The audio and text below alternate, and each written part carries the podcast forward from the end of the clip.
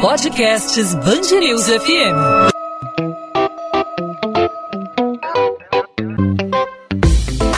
Dois às 20, com Maurício Bastos e Luana Bernardes. Oferecimento Amoedo, sua casa completa. Precisou da Amoedo? Pode contar. Aos poucos, nossas vidas voltam ao normal, ou melhor, ao novo normal, né? Temos que adotar novos hábitos no dia a dia, afinal, todo cuidado é pouco, mesmo com a redução dos casos de Covid-19, pelo menos aqui no Rio de Janeiro, né, Maurício? Pois é, Luana, a gente fica com aquela dúvida, aquele ponto de interrogação, né? Como é que vai ser a adaptação para os estudantes que já estão há quatro meses longe das salas de aula? Esse retorno traz aí desafios psicológicos, emocionais, desafios sanitários, tanto para professores como para alunos. E já começamos a ter uma perspectiva de abertura. Enquanto isso, os educadores pensam nas novas transformações que a instituição vai sofrer após a pandemia, porque nada vai ser igual, especialmente nas escolas, né? Nada vai ser como antes, nas escolas, nos mais variados setores da nossa vida. Agora, como debater a saúde mental das famílias, dos professores, dos alunos, quem está envolvido em todo o processo educacional? Nós conversamos aqui no podcast 2 às 20 com a psicopedagoga Jaqueline de Cássia. Jaqueline, obrigado por aceitar nosso convite aqui na Band News FM. Seja muito bem-vinda. Olá, é um prazer é, contribuir com algumas informações, principalmente do lado né, pedagógico, nessa nova retomada às escolas. Jaqueline, como é que fica essa nova realidade? Especialmente vou começar perguntando para as crianças menores, né, que ainda não entendem muito bem o que está acontecendo. Como que vai ser, na sua visão, essa nova realidade para elas e como é, esse tempo, vamos dizer que perdido, esse tempo longe dos amigos, longe da convivência é, social da escola, como que essa perda vai impactar aí nessas crianças, na sua opinião? É um momento bem atípico, né? A escola, juntamente com a família, é um momento de muita comunicação, escutar o lado dos responsáveis e, junto com os responsáveis, criar uma realidade que vai muito de, de encontro com cada escola, né?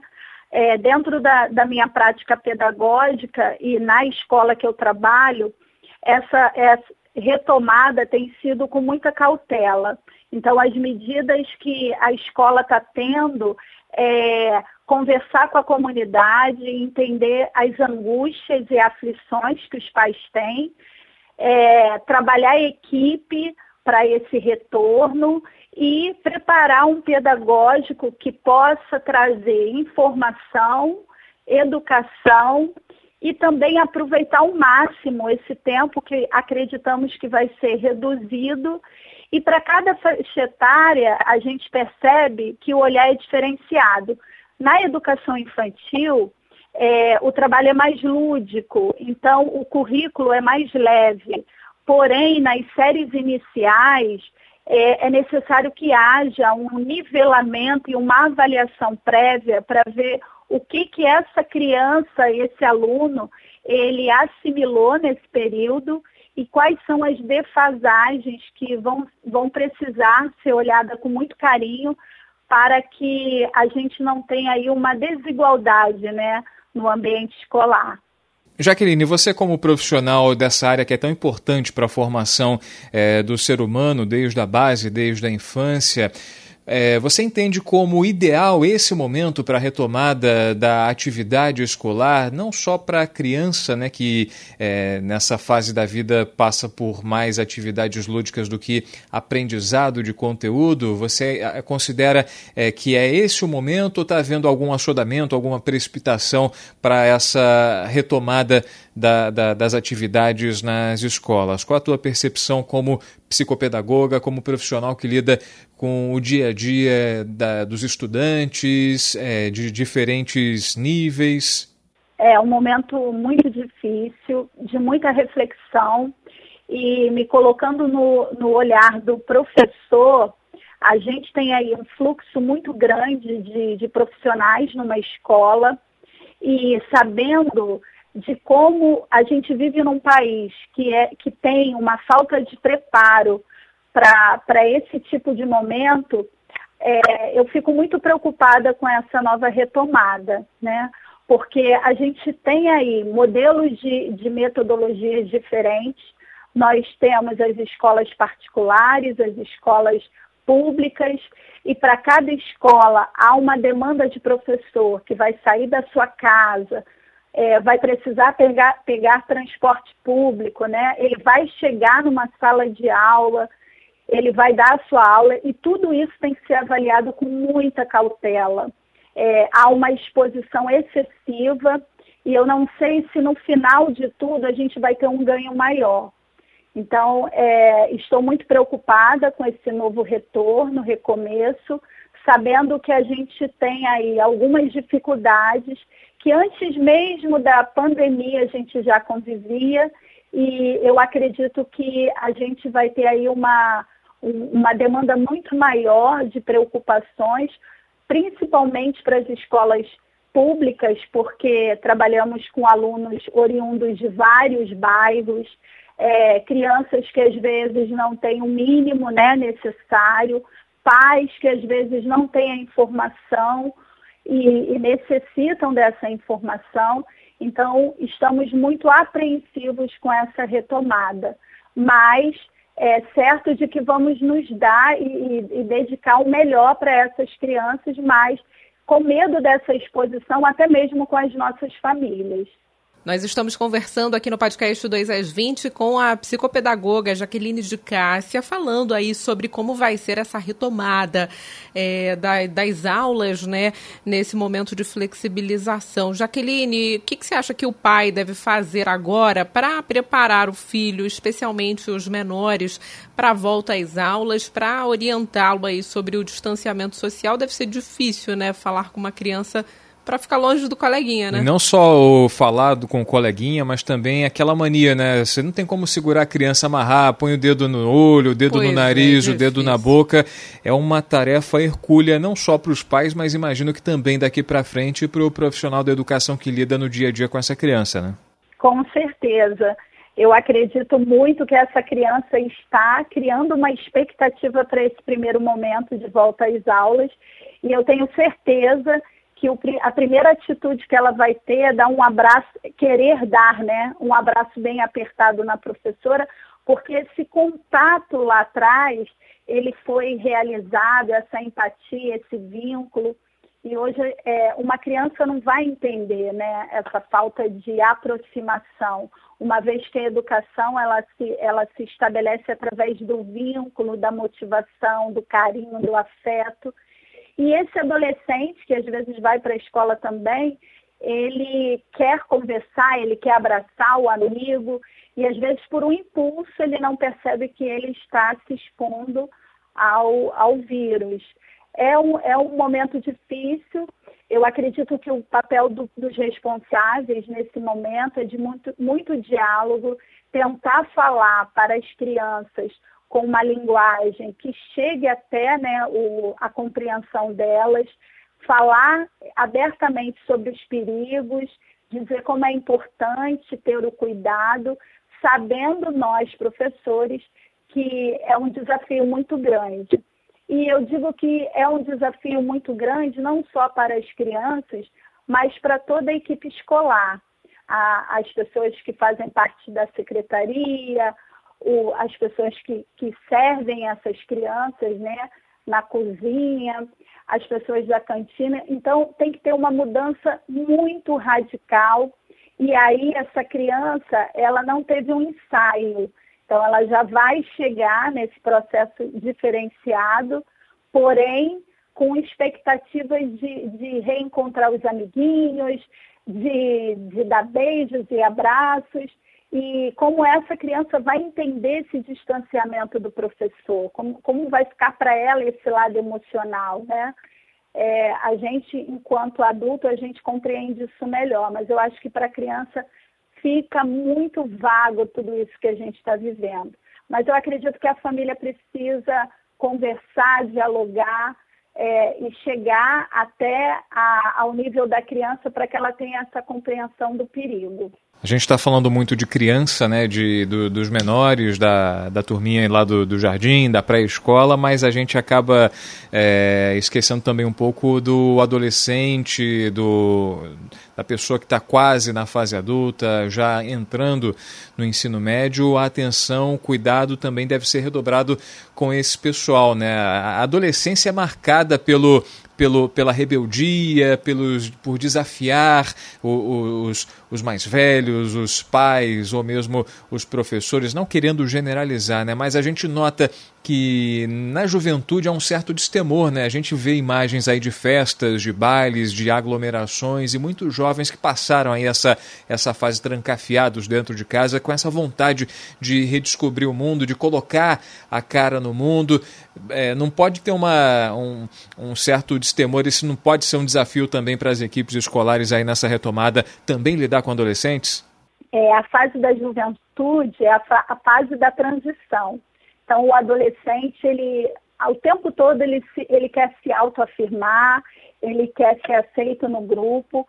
E vivendo esse momento de pandemia, é muito difícil controlar esses impulsos dos jovens. É, eles vão muito pela realidade do grupo e às vezes eles não conseguem entender que a situação em si é muito perigosa, né?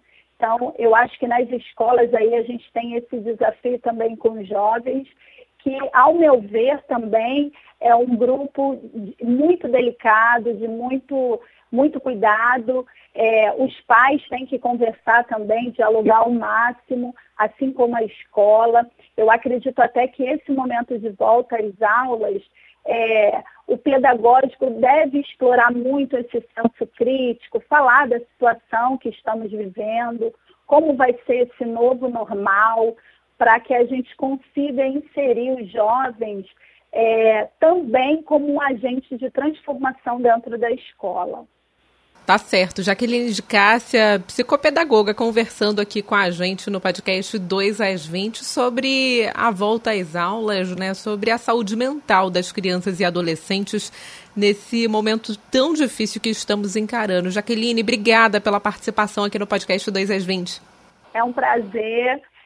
Esperamos confiantes de que tudo vai dar certo e os professores, queria agradecer muito a equipe pedagógica, os professores que nesse momento têm feito um trabalho maravilhoso com os alunos, de, desejar aqui um retorno com muita cautela e, e, dizer que estou muito feliz com tudo que eu estou vendo em relação aos trabalhos pedagógicos de cada um. Muito obrigada pelo carinho que vocês estão tendo com as crianças, mesmo de longe.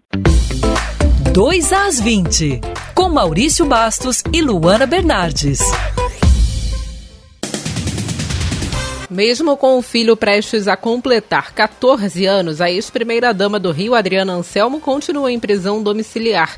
Em 2018, o ministro Gilmar Mendes, do Supremo Tribunal Federal, concedeu o benefício do regime após um pedido da defesa alegando que o filho mais novo era menor de 12 anos. Com a decisão do STF, ficou estabelecido que a prisão domiciliar deve ser garantida até o trânsito em julgado da condenação, ou seja, a gestante ou mãe de filho menor de 12 anos só pode ser levada à cadeia depois que não existirem mais recursos disponíveis. O Exército cumpre mandados de busca e apreensão numa grande operação contra o desvio de armamentos e fraudes em certificados das armas. A ação acontece em diferentes pontos do estado do Rio e também Espírito Santo e Paraná. Foram apreendidas armas armas desviadas do Serviço de Fiscalização de Produtos Controlados da Primeira Região Militar, que abrange os estados do Rio de Janeiro e Espírito Santo. E uma emenda da chamada Lei dos Puxadinhos permite modificações na Praça Mário Lago, conhecida como Buraco do Lume. O local é um dos espaços culturais mais importantes do centro do Rio,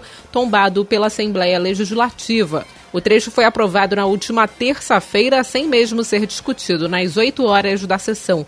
Se for sancionada pelo prefeito Marcelo Crivella, um decreto municipal de 1986 é revogado. Até então, só é permitida a construção de locais para atividades culturais como cinema, teatro e biblioteca. A Secretaria de Estado de Saúde possui uma dívida de 4 bilhões e meio de reais com 92 municípios fluminenses. O dinheiro pertencente aos chamados restos a pagar processados seria destinado aos fundos de saúde e ajudaria no atendimento à população. O valor é referente ao período entre 2000 2016 e 2019. Em nota, a pasta informou que quitou pouco mais de 1 bilhão e 200 milhões de reais com as cidades no ano passado. Questionada sobre a dívida atual, a secretaria disse que está revisando os processos de desembolso de restos a pagar para descobrir o que já foi quitado e o que ainda está pendente. Uma cena inusitada chamou a atenção de moradores do Leblon na zona sul do Rio. A praia continua proibida para nós humanos, mas uma capivara aproveitou as areias da praia do Leblon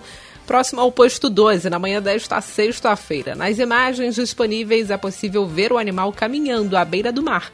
O vídeo foi gravado pelo policial militar Rodrigo Gonçalves, que disse que a capivara aparentava estar assustada. Vamos falar de futebol agora aqui no podcast 2 às 20. Luana Bernardes, eu duvido você conseguir falar o nome do novo treinador rubro-negro.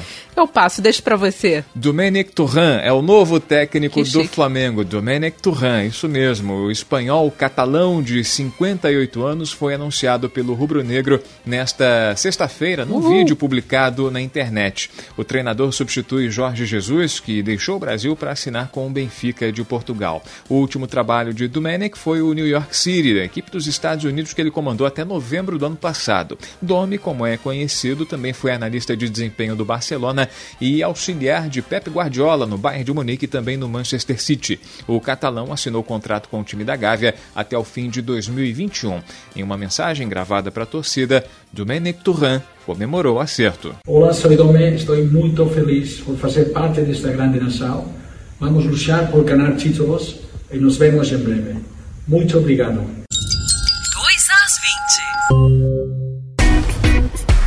Podcast 2 às 20 vai ficando por aqui, hoje falando sobre saúde mental nas escolas. Afinal de contas, a gente pode até falar já que nossas vidas mudaram, né? Não é nem mais que nossas vidas vão mudar. Nossas vidas mudaram, pelo menos por enquanto, pelo menos enquanto não vem uma vacina aí de Covid-19, a gente tenta se readaptar aí a essa nova realidade não só no trabalho, é uma nova realidade para as famílias, para quem já é aposentado, uma nova realidade nas escolas também, né, Maurício? Verdade, a gente vive um processo de readaptação e de aprendizado que a pandemia da Covid-19 acabou impondo a todos nós e faz parte desse, dessa busca por equilíbrio, saber onde estamos pisando, como estamos lidando com as pessoas e a gente conversou um pouco disso na, no episódio desta sexta-feira, fechando a semana. A gente lembra que tem mais podcast 2 às 20 na segunda-feira. Segunda-feira tem mais. Eu lembro que você pode fazer o seu comentário, deixar a sua sugestão, fazer sua crítica, sua pergunta por meio das nossas redes sociais. Fique à vontade. Como falo com você, Luana? Bernardes underline Luana, Luana com dois N's. Esse é o meu Instagram. Por lá você vai conferir todas as minhas dicas literárias da coluna de literatura, minha rotina aí de leituras que eu compartilho por lá. Você pode falar comigo por lá também sobre o podcast 2 às 20, dar sua sugestão, dar um alô. Manda lá, arroba Bernardes underline Luana é o meu Instagram, Maurício. Você fala comigo também pelo arroba Maurício Bastos Rádio. A gente se comunica por lá e a gente dá sequência a essa tradição da Band News FM, que é abrir espaço para o ouvinte. O ouvinte faz a programação junto com a gente, não é diferente no podcast, essa nova forma de comunicação. A gente volta segunda-feira, lembrando que estamos sempre disponíveis de segunda a sexta, a partir das 8 da noite, nas principais plataformas de streaming de áudio ou no site bandnewsfmrio.com.br, no seu computador ou no seu celular. Bom fim de semana, Ana. Para você também, pro ouvinte da Band News FM. Tchau, tchau. Tchau, tchau. Até segunda.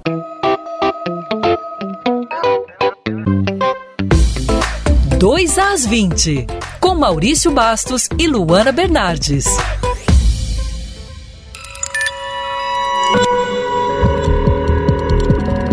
Podcasts Band News FM.